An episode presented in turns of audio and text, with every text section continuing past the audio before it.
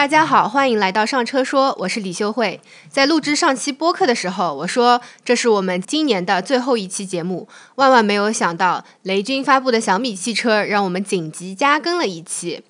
最近呢，有很多新车上市，比如说蔚来和问界。趁着合资品牌都在过圣诞节，国产品牌一顿输出。其中呢，最受关注的新车就是小米汽车了。今天的节目，我们想聊一聊昨天举办的小米发布会。我们编辑部呢，这次也有两位同事林安东和顾老师去到了小米发布会的现场。故事从发布会之前就已经开始不简单了起来。顾老师的华为手机屏蔽了小米发过来的邀请短信，一度以为自己被发布会拒之门外。那么，就请大家来谈谈这场发布会给大家带来的最大的感触是什么吧。呃，那我就先来说一下吧。我昨天其实刚看完发布会的时候就挺有感触的，也稍微总结了一下，大概分成四点。第一点是人特别多啊，就是昨天发布会的现场人非常非常多，多到什么程度呢？就是呃入场的那种人流，它是需要那种蛇形的通道，那种划出来的那种，直线距离大概就七八米、五六米的样子的路，我们大概转了大概十来个弯才走出去，特别花时间。然后我注意到现场除了嘉宾和媒体，还是有这个。米粉的席位的，我听他们交流说，他们有一些是自己掏钱，然后自己买票专程过来。来见证小米汽车的首次发布会的，可以说是真爱粉啊。第二点的话是现场的氛围和绝大部分车企的新车发布会不大一样，因为我也看过不少，也参加过不少新车的发布会，大部分都是比较尴尬的，就是台上可能需要一些硬要掌声的这种环节会时而发生，而小米发布会的现场的氛围是比较热烈的，但也有可能是因为有小米忠实粉丝的缘故啊。不过我们也有同事看直播说现场有点尬，不过我个人感觉呢是可能是收音问题。因为我后来也回放看了一下，确实现场的这个反馈没有被收进麦里面。实际的氛围呢，我觉得是很好的，现场那个欢呼声啊和掌声是不停的，完全是不需要硬要掌声这种环节的。而且隔壁的那个媒体啊，他鼓掌鼓得非常响，然后鼓得我耳朵都有点耳鸣了。我后面都是捂着耳朵在听这个雷军的发布会的。他用的是小米手机吗？我仔细的观察了一下，但是我没太认出来，因为现在的手机。都长得很像，就是大家都只亮一个屏幕，现场比较昏暗，看不到那个手机壳的背面。那上面呢，不是刘海，就是那个。哦，他们说小米的手机可以切换成不同的刘海，它可以伪装成苹果的刘海，伪装成华为的那个三个洞和五个洞的刘海，然后它连桌面那个 A P P 的样子也可以伪装成 iOS 系统。对，所以我更加看不出来了，因为他们现场要么刘海，要么灵动岛那种样子。但现在安安卓厂商也有跟进灵动岛嘛，所以确实试图看清楚他的手机型号，但没看清楚。不过我感觉他个人应该是对雷军的这个个人魅力深深的吸引啊，所以我说现场也有可能是有挣脱，也不一定哈。这个，这我有一句说一句啊，我补充插一句啊，那可能林安东你是被米粉包围了，因为我那个做的区域的话就很纯粹的媒体居多，我后面我记得很清楚，就两个人，一直有两个人，他们非常的激动，就是米粉，就是媒体中的米粉。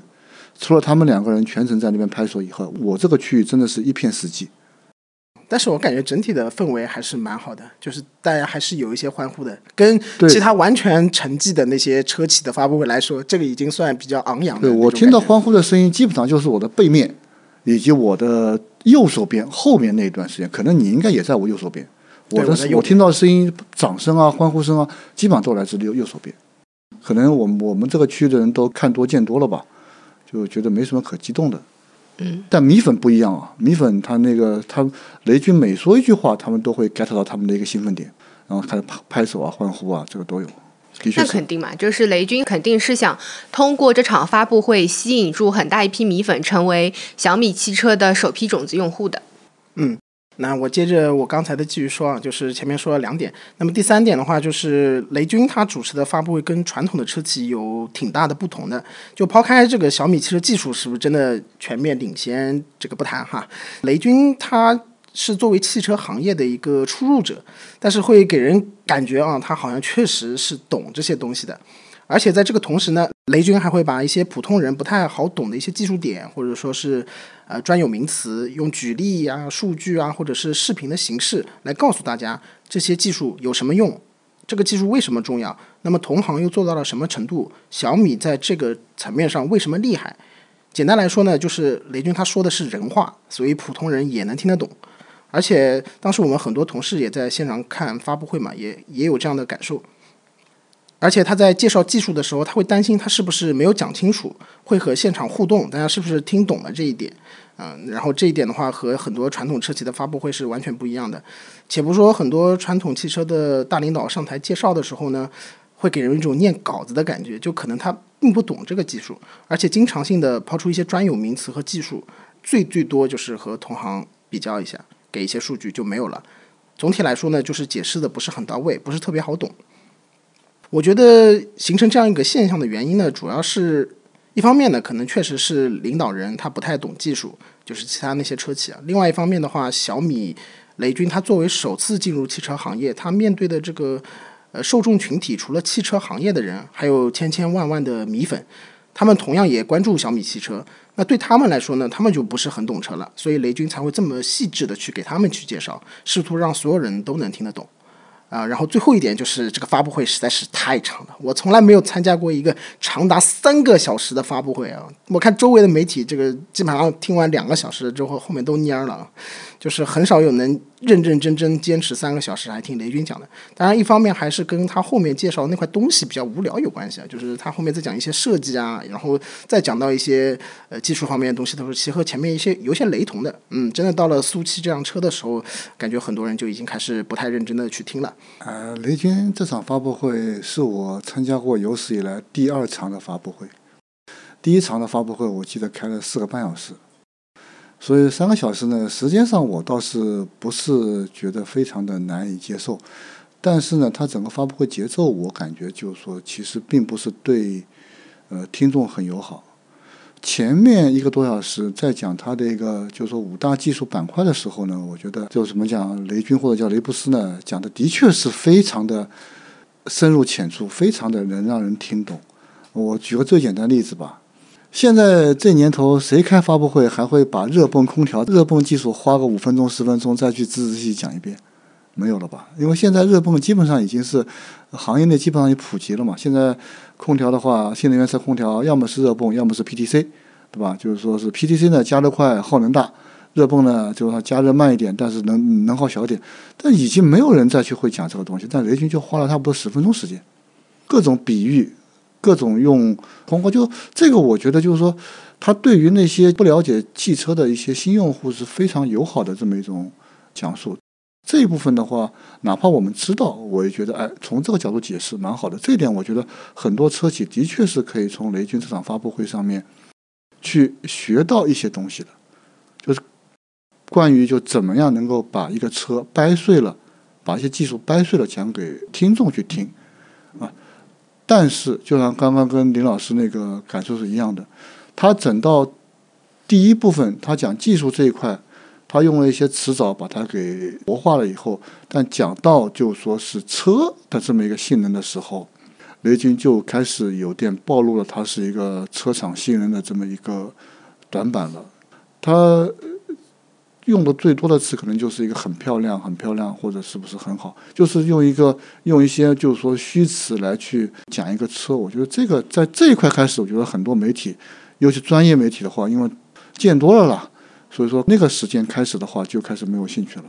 嗯，当天晚上我记得还很清楚的嘛。当天晚上十点钟，他们公关公司来找我，问我说：“顾老师啊，你看看，就今天发布会，你有什么看法？”我就问他：“你要听实话还是听好话？”他跟我说：“你肯定说实话了。”那我就很坦率的跟他讲，从整个发布会来讲啊，就是我看完这个三个小时的发布会，我自己的感觉的话，就是说，呃，道路千万条了，条条都能通罗马。但是小米给我的感觉，它只要是路线不同，国内没人碰的，它就是遥遥领先。对于米粉来讲的话，它可能会有一种产生一种盲从，但对于这种就是说，呃，同样的一个路线，比如说是像电池安全的这些细分路线上面。各家企业都有各家绝活，你不能说我发明了一个别人没有的一个技术应用，我就是国内最好的或者国内领先的。呃，它只是一些换了一些概念，换了一些路线，那么说我就是国内领先。它包装了十六个国内国际领先和国际第一出来。嗯，这也是我看这两天就是今天很多媒体诟病的点。对，就是说这些点呢，我昨天晚上跟那公关讲，就看那个小米 SU7 的价格。如果价格好，这些点就是优点；价格如果不好的话，这些点都会是喷点或者槽点。你们在现场看那个发布会的时候，其实我们办公室也有很多记者在线上看直播嘛。那我对李安东说的那些点，其实也都挺有感触的。比如说雷军的演讲，就觉得像是一个手机老板在现场教学车企大佬怎么开汽车发布会。呃，这个就感觉他是非常的就是有互动。就比如说他会问一些啊，你们觉得我刚刚说什么？那那个你们在笑什么？嗯，这个点你们可以拍下来。啊，就他会去看大家的反应，而不是一个人在上面夸夸夸讲，把我的技术要点给你们全部讲完，然后他不去关心大家的反应是什么。那其实当中有一个这样的互动，他会去想用户哦，哪个点对大家可能可以造成记忆点，哪个点可能对用户之后是有帮助。比如说他觉得那个嗯东侧挑战他们东侧之王，那可能是用户的一个记忆点，让他看拍下来。这些点，我觉得是其实是车企可以去参考的一些比较好的地方。那就它的尽可能会把它的整个小米造车的一个过程啊，包括思考的逻辑，都去说的比较明白。然后，因为它讲技术也是比较深入浅出嘛，这点也是比较可取的。对，从雷军在发布会上的表现，我们就能看出，和一些传统车企的发布会相比，小米这边呢，明显是更加用户思维的，而传统车企在发布会上可能还是有一点这个工程师思维的色彩在。然后呢，因为这场发布会主要是技术发布会嘛，那林安东和顾老师，你们两个对小米汽车在技术上有没有觉得有什么地方特别亮眼、特别值得一说的呢？嗯，我我现在说吧，我通篇看下来啊，我觉得其实小米最最能够拿来业界说话的，其实是它的生态，其实是小米的整合能力。它整合生态这个小米的能力，我觉得是呃目前来讲，在国内是有一定的领先优势的。当然，跟华为呃应该来讲的话，也不不相上下吧。但对于这一块来讲的话，其实我感觉上面雷军好像并不是说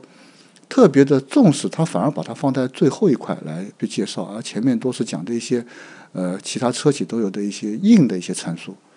那么我认为的话，就是说呃其他因为很多技术现在都饱受质疑嘛，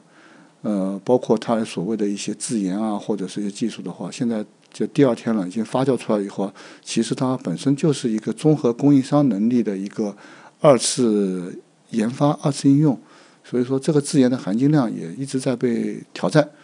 但是没有人挑战小米生态，就是没有人挑战人车家的这么一个生态。我觉得这个其实我自己感觉啊，雷军可能昨天应该把这块最早拿出来讲，他因为这是他跟其他车企最大的不同之处。郭老师是稍微提炼一下，因为我们听友们呢可能有一些没有详细的去看过这场发布会，所以呢我也是呃简单的给大家回顾一下小米的一些他们所谓的宣传的一些核心亮点吧。就是我前面也说过，这场发布会的时间非常久，然后其实很大部分原因就是雷军把这个技术的颗粒度讲得太细了，就用一个博主的话来说，在他再接下去雷军就要讲这个车为什么有四个轮子了。呃，这个整场发布会的基调呢，其实雷军提的是比较高的，就差把遥遥领先去喊出来了啊！当然，这个台词不是他的，他也不会说。但下面观众是有喊遥遥领先的，就是用雷军他自己的话来说呢，就是小米他们自己是从小被卷大的啊，他们就是杀出重围来的，所以他们是不怕卷的。他们所以他们要狂卷，但是从技术上来看，我们刚刚顾老师也说了，就是从我们汽车媒体人的角度来说，这些技术路线确实让我们喊不出“卧槽牛逼”这种话是喊不出来的。但是还是能感觉到啊，雷军他还是比较认真的，他是符合他自己的口号，就是十倍投入，认认真真做一辆车。这就我感觉也确实下了一些功夫在里面的。那么我现在正式回顾一下这个主要的一些亮点啊，首先是电机，小米发了三款。分别名字叫 V 六、V 六 S 和 V 八，前两个呢最高转速是两万一千转，然后最后一个是还没有上车的是两万七千两百转，这个是什么概念呢？就是比如说特斯拉 Model S 这个 Play 的这个高性能版车被这个马斯克称为是迄今为止最快的量产车型，那它这个车里面的电机最高转速是两万转，所以小米这个要快个一千转。但是前两天这个华为推出的一个两万两千转的电机，这个比小米还多一点，所以雷军呢在台上也说。啊，我们这个最近好像被友商背刺了，稍微有点尴尬，所以他们就搬出了那个还没有正式研发完成的这个两万七千两百转的这个 V 八来这个撑场面。这就是所谓的我将来肯定能比你有钱，就这种逻辑了。那个，因为这个两万七千两百转那个 V 八的话，要二五年才能上车。对的，呃，所以雷军也是怎么说呢？反正就画饼嘛，画饼说我以后比你厉害，但其实说不定友商可能真的到二五年了就。又超过小米了，对，其实实际上是情况可能是这个样子的。从实际性能方面来说呢，又是一个喜闻乐见的吊打保时捷的一个环节。现在性能车基本上电车一出来都喜欢找保时捷对标，就其实保时捷不太行，就它但但保时捷又比较出名，大家都喜欢找它来对标。呃，然后小米苏七的这个百公里加速呢是二点七八秒，那只能说还行。毕竟隔壁这个特斯拉，它那个 Cybertruck 一个皮卡，它都两点七秒了，你这比你这轿车这个风阻降多低多低，比你这还还猛呢，对吧？所以说只能说还行吧。呃，Cy Cybertruck 有三个电机，它它是两电机，那三电机肯定跑得快。那那不管，那人家这个 Cybertruck 做到两点七秒，总归比你快，总比你快吧？大家都是比来比去的嘛，那大家总归是看最后的数值，不管你用料的呀，对不啦？那么第二点呢是电池，前面说的是电机啊，现在是电池。那么雷军他是着重强调了他们是这个真八百伏高压平台，然后他们用的是八百七十一伏。他自己调侃别家厂商呢是说啊，大家都是要么什么说八百伏，其实没有八百伏，要么说自己准八百伏，所以他没说自己准九百伏，已经算他好像在那里比较诚实的那种感觉啊，好像用真真诚式必杀技的那种感觉啊。电池这块呢，主要是这个和宁德时代合作的一个电池包，是 C2B，就是 CTB 这个车身电池一体化技术。实际上呢，就是这个小米苏七的这个车身地板和这个电池包的上盖是合二为一的。最终把这个厚度做到了一百二十毫米，他们自己号称是最薄的电池包啊。这个技术呢，就也听起来就还比较明显啊，显然就是为了节约这个电池包的一个空间。电池包空间底盘上面空间小了嘛，那么上面的空间，车内的空间就富裕了嘛。然后雷军说呢，作为北方车企，还要考虑呃冬季这个续航衰减的问题呢，并且打出了口号，说要做挑战冬季电车之王。意思就是在冬季续航这个衰减方面，小米也是很有心得的。那么具体的话呢，我们看明年的实际，可能到时候又会有类似懂车帝这样的选手出来为这些车企做东测，我们也可以关注一下。当然，具体的情况可以到时候再看。呃，第三个技术点呢是这个压铸技术啊，小米成为了特斯拉之后全球第二家做到全自研大压铸机群。而且他们是自研的材料，就是他们号称是大压铸实现了九千一百吨啊。不过这个评论区立刻就举手打断一下，因为今天我在群里看到有人爆料说，这个明明就是贴牌的呀。对，是贴牌，这不管，那小米都是贴牌啊。就前面顾老师说的，他就是把供应商的东西拿来说是我自己做的，那不管的。就小米说就是这个这个里面有一个问题啊，就是说我们怎么去界定什么是自研？他比如说，他们刚刚那个是 CTB 拿那个电池是吧？嗯，那其实就是宁德时代三点零那个东西嘛。其实很正常的，就是很多车企都是跟宁德时代一起合作研究的，就为自己的车辆专门去做新的技术嘛。嗯，所以你真要说他说是自己自研的有问题吧，不是很有问题。对，就是问题。但就是可能底气没那么足，就这个感觉。就是说，其实很多人反感，就是他把自己的这么一个自研的口号喊那么响。但其实他在里面的真正自研的这么一个占的比重啊，可能只有百分之十、百分之二十，可能百分之七八十都是供应商的。当然这个也没毛病，大家其实都这么叫这么多年了。是的，其实也有一点约定俗成，只不过小米这个比较夸张，把它全部都拿过来说自己自研罢了。嗯，对，就是说他可能喊的太响了，我是这么感觉啊。其实毛病是没毛病，大家都这么喊的。呃，包括太响了，他们的声量太大了。有人急了，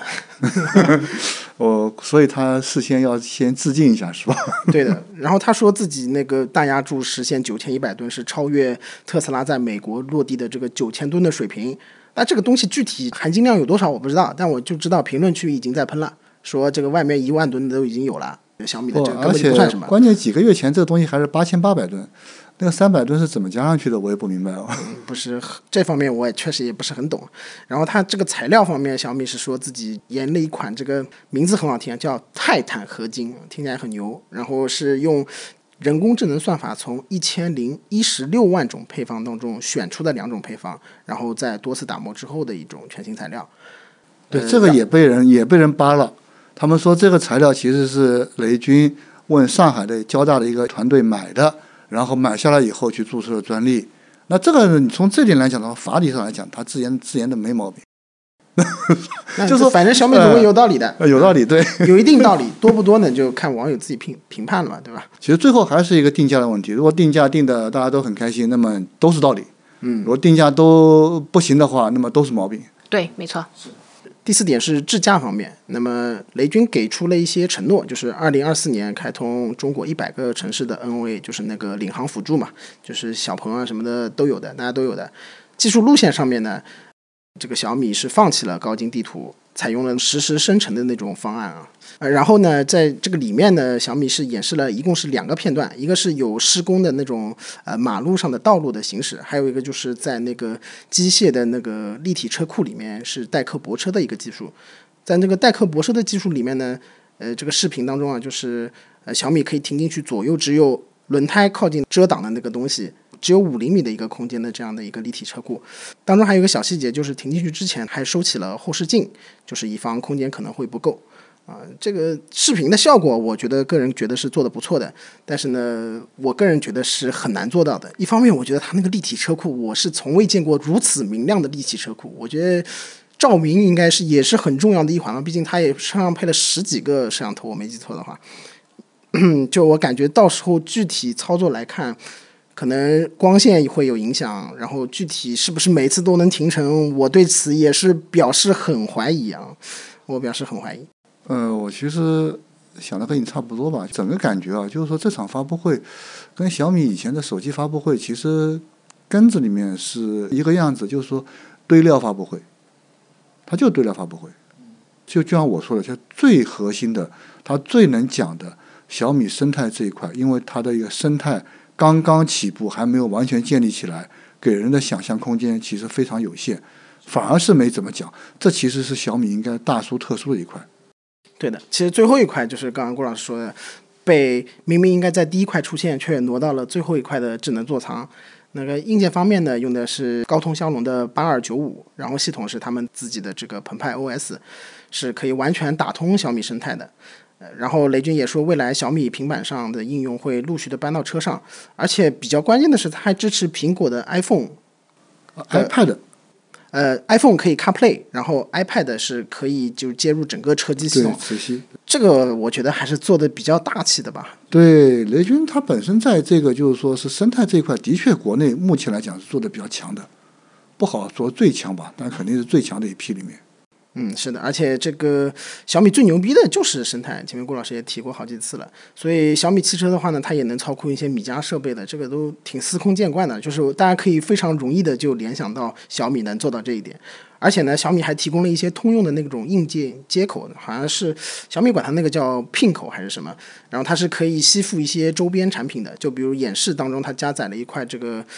呃实体按键一样的东西对加在屏幕上面它是通过磁吸吸附上去的，吸附上去的，嗯。但这个东西雷军准备可能是要考虑开放这个生态，然后让大多数那让很多人来过来做。对的，然后小米他自己是说自己已经准备了一百多个，我印象里是这样的，他准备了一百多个可拓展的硬件，然后也欢迎大家就是一起开发，就是多做一些有意思的东西可以接在车里的。当然，我们想想象力有限，我都不知道 不知道能想象出什么东西加在车里啊。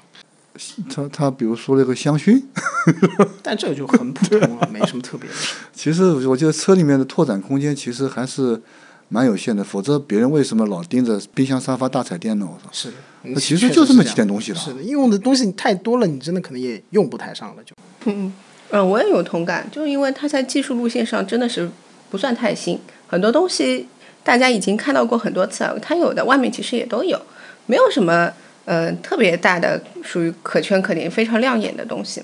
但小米的内部确实是挺卷的，就前两天我也和那个我一个朋友在小米的，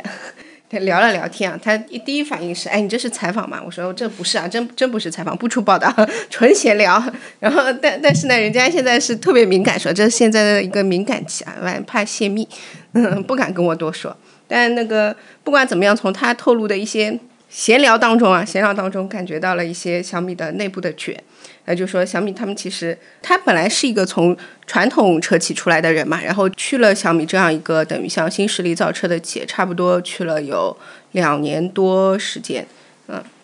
相对来说是比较还还算资深的一个级别。然后呃，他最大的感受就是他觉得在小米工作这个效率要比传统车企真的是要高太多了。一个月的工作效率被他说起来就可以抵得上传统车企三个月的工作效率，甚至是差不多要到半年。我说啊，为什么会差这么多？他说那个，你看传统车企对吧，天天在那里做 PPT，一周开三个会，每周搞个 PPT 做一做，那你基本上这个时间就这样完全消耗在里面了。然后他们这里基本上，哎，他说互联网这些已经已经不太做这个东西了，大家非都是那个互联网。其实都用飞书啊，大家飞书协同办公的效率就很高。你有问题，他们的问题基本上是以日销来那个，就等于是每天来推进的。那我就问他，我说你几点下班呢？那你要日销，你这个程度不得了啊。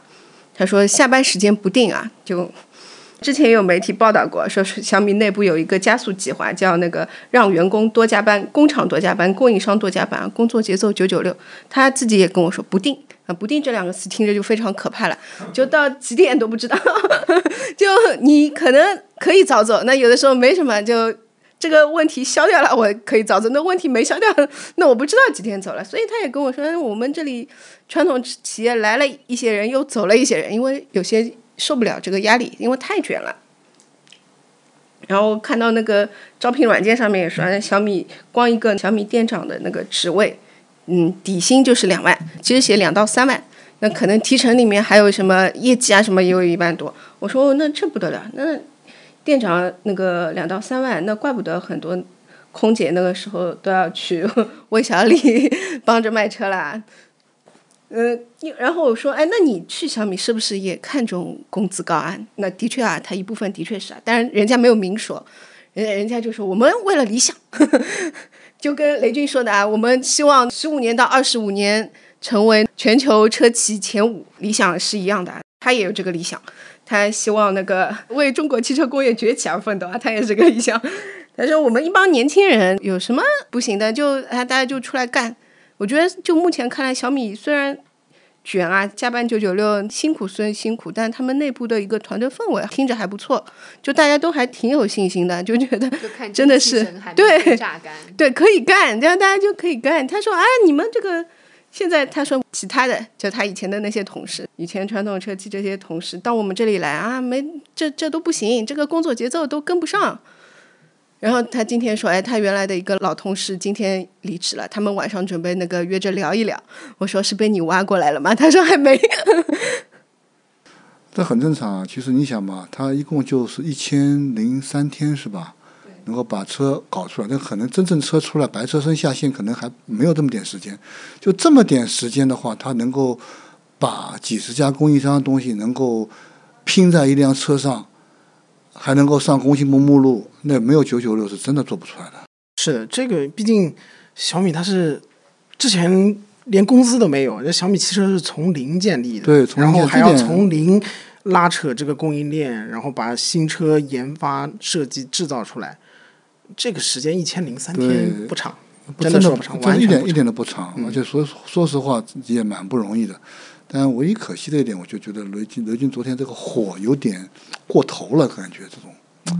本来蛮好的一件事情，现在变成了就是说负面越来越多。哎呀，有红就有黑嘛，小米现在不卷不行。毕竟现在的汽车赛道各方面都在卷，卷配置、卷价格。你不卷的话，消费者根本就看不上你啊！而且这次小米的外观，我觉得也蛮卷的，是好看的。除了有一点太像保时捷以外，没有什么其他槽点。但是我这也只是远观啊。昨天你们有没有近看？近看了，除了门不让进以外，近看了。哦，怎么样？呃，的确蛮好看的，的确蛮好看的，而且。呃，我倒是不是很喜欢它那个主打色那个蓝色了，因为那个蓝色之前用的车漆用的太多太多了。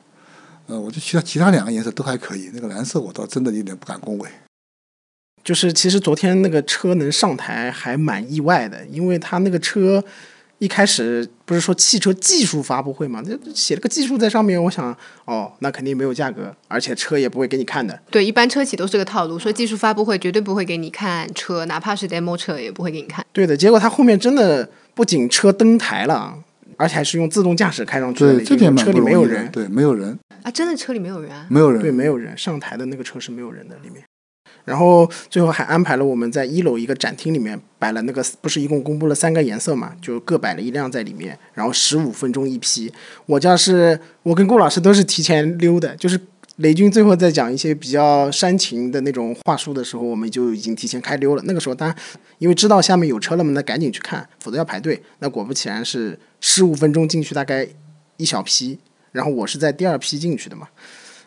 得亏是打了这点提前量啊。这外形不用说了，这个跟保时捷确实非常非常像，但是还是真的挺帅的，而且那个车灯我也觉得也蛮不错的。然后那个三个颜色的话，我个人倒还挺喜欢那个蓝色的，就是那个海湾蓝。它那个橄榄绿的话，那个金属质感我就看着有一点一般。然后那个灰色的实车就很奇怪啊，它像白色，你觉得吗？我我倒喜欢那个灰色的，它那灰色特别白，就一开始我没有反应过来那是灰色，但是它因为只公布了那种三种颜色，所以那个车它只能是灰色。然后仔细看看吧，好像有点灰，但是非非常白啊。反正我也拍了一些实车的图片，到时候就放在 show notes 里面，大家也可以一起看一看，就是实拍的。然后顺便也冒险拍到了一些里面内饰的颜色，因为它安保其实不让你把那个手机放在车窗上面贴着的，它不是说那个展台也不让踩上去嘛，贴上车窗这样没有反光，否则你直接在外面拍都是反光，拍不到里面的那个东西。嗯，我我上了台，马上就被他们赶下来了，我就我就放弃了。车门也不让开的，反正。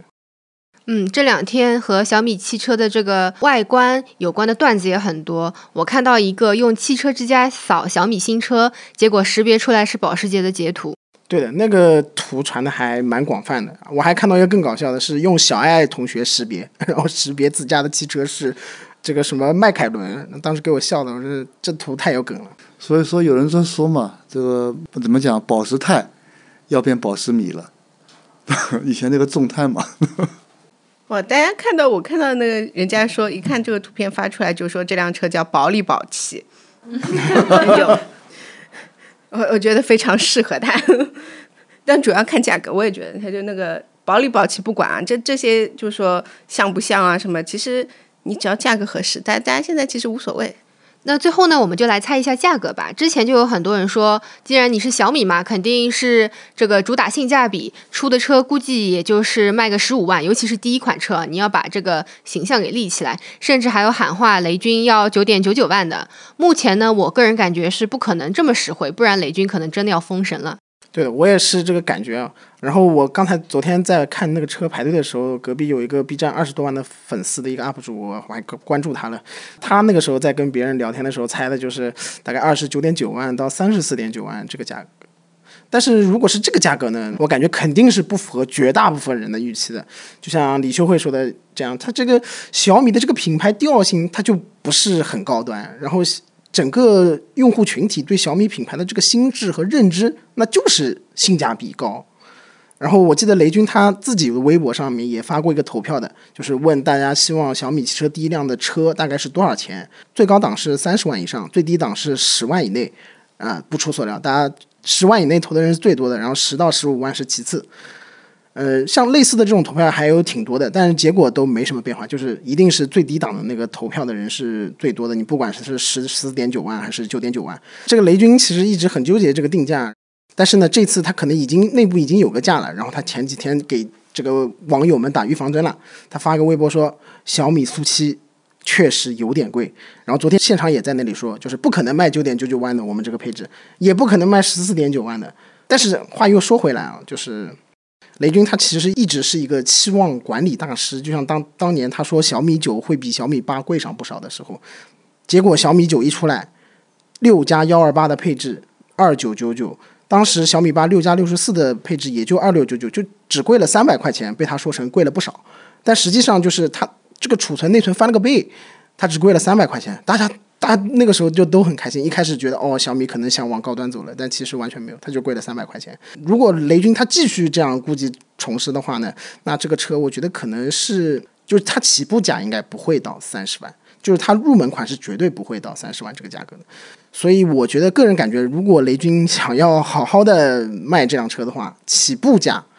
在十九点九万这个样子，然后主力车型在二十万加，然后最高配，当然它其实只公布了两个车型啊，但是如果我去分配的话，如果是三个阶段的话，就是起步价十九点九万，然后主力车型二十万加，然后顶配车型三十万加，这样子。但是昨天雷军说了，不可能卖九万九，也不可能卖十四万九。其实这个很影响投资者的信心。嗯，今天上午小米的港股的股价就已经跌了百分之四，同时造车也给小米的现金流其实造成了不小的压力。二零二零年年底啊，小米的现金及现金等价物是五百四十八亿元，到今年一季度啊已经腰斩到了两百七十六亿元，差不多一半吧。小米汽车的重投入之外，印度四十七亿元的天价罚款，营收已连续五个季度下滑，都对小米造成了不少的困扰。所以说，小米汽车如果这一波不成功的话，雷军其实蛮难收场的。他后面要怎么做？小米汽车今后会往哪里走？其实除了这一款车，我觉得可以在不知道它后面还没有其他的产品，因为这款定位在 C 级嘛。那么后面是不是能达到像 B 级升 A 级？我觉得往 A 级发展应该是它的一个方向。我自己感觉啊，就是说，就雷军小米汽车这个它的一个产品发展的这么一个，如果按照健康的一个顺序来发展的话，它不可能现在就已经有一块接近量产的红米车型出来，所以说它可能短期内的话，可能也就这么一款车。但这款车的话，我自己感觉，我可能二十万以下可能都拿不到。